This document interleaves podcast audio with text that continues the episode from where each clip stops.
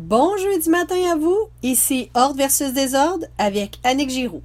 Beau temps, mauvais temps, chaud, froid, j'ai le désir de vous aider à être mieux organisé, planifié, structuré, efficient dans votre vie à la maison, au travail ou dans votre entreprise.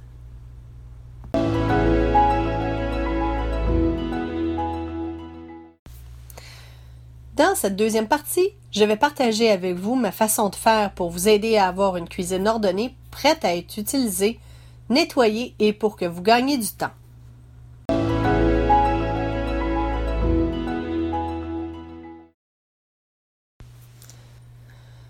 La semaine passée, nous avons couvert les points suivants du sujet cuisine pour vous faire économiser du temps. Combien de temps pensez-vous consacrer dans votre cuisine? Comment fait-on pour minimiser le temps passé en cuisine ou être un meilleur gestionnaire de temps dans celle-ci? Et n'oublions pas les tâches et actions connexes. Pourquoi ne pas utiliser les services existants? Et la préparation des repas? Cette semaine, nous passons à l'étape plus terre à terre qui est le nettoyage et l'entretien ménager dans la cuisine. Laver la vaisselle.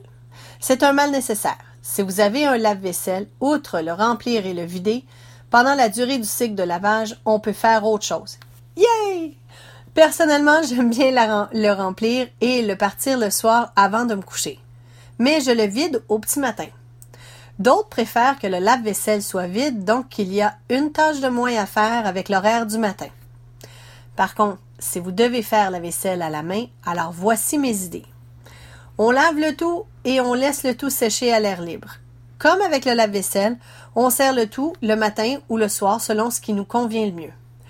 Par contre, pendant que nous faisons la vaisselle, tâche qui n'est pas très demandante intellectuellement, nous pouvons superviser les devoirs, discuter avec les membres de la famille de leur journée par exemple, écouter podcast, radio et même la télévision avec nos petites tablettes, parler au téléphone avec famille et amis pour garder le contact humain.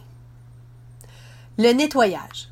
Laver la table, les comptoirs, la surface du poêle, le lavabo, ceci doit être fait le soir pour être prêt à travailler au matin. Aussi, après le déjeuner, pour nous faciliter la vie le soir venu. Peu importe les outils et les produits nettoyage utilisés, on doit y mettre le temps.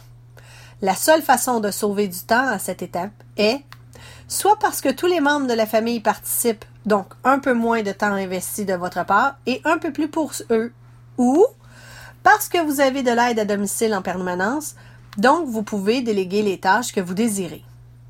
Que vous décidiez de laver à tous les jours ou deux, trois fois semaine, ce n'est pas grave en soi.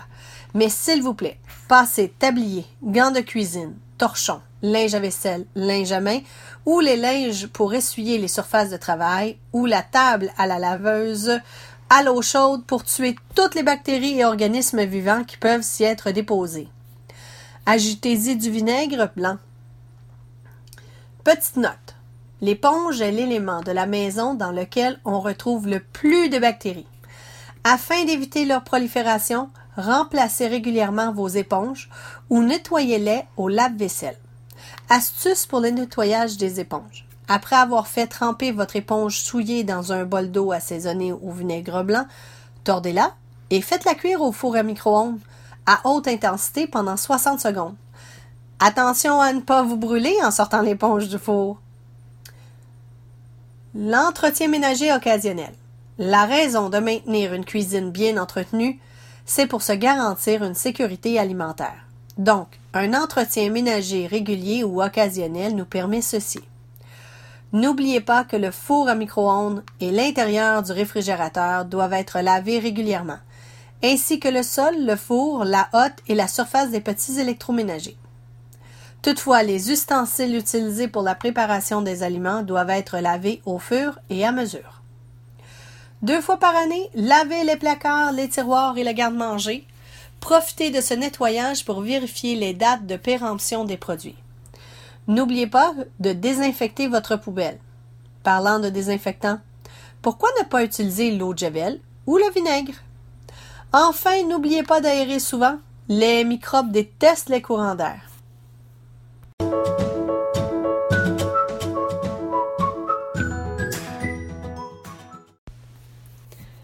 Si vous avez des questions ou certains détails n'étaient pas clairs, soyez gentil de prendre quelques minutes de votre temps précieux pour communiquer avec moi par courriel ou sur les réseaux sociaux.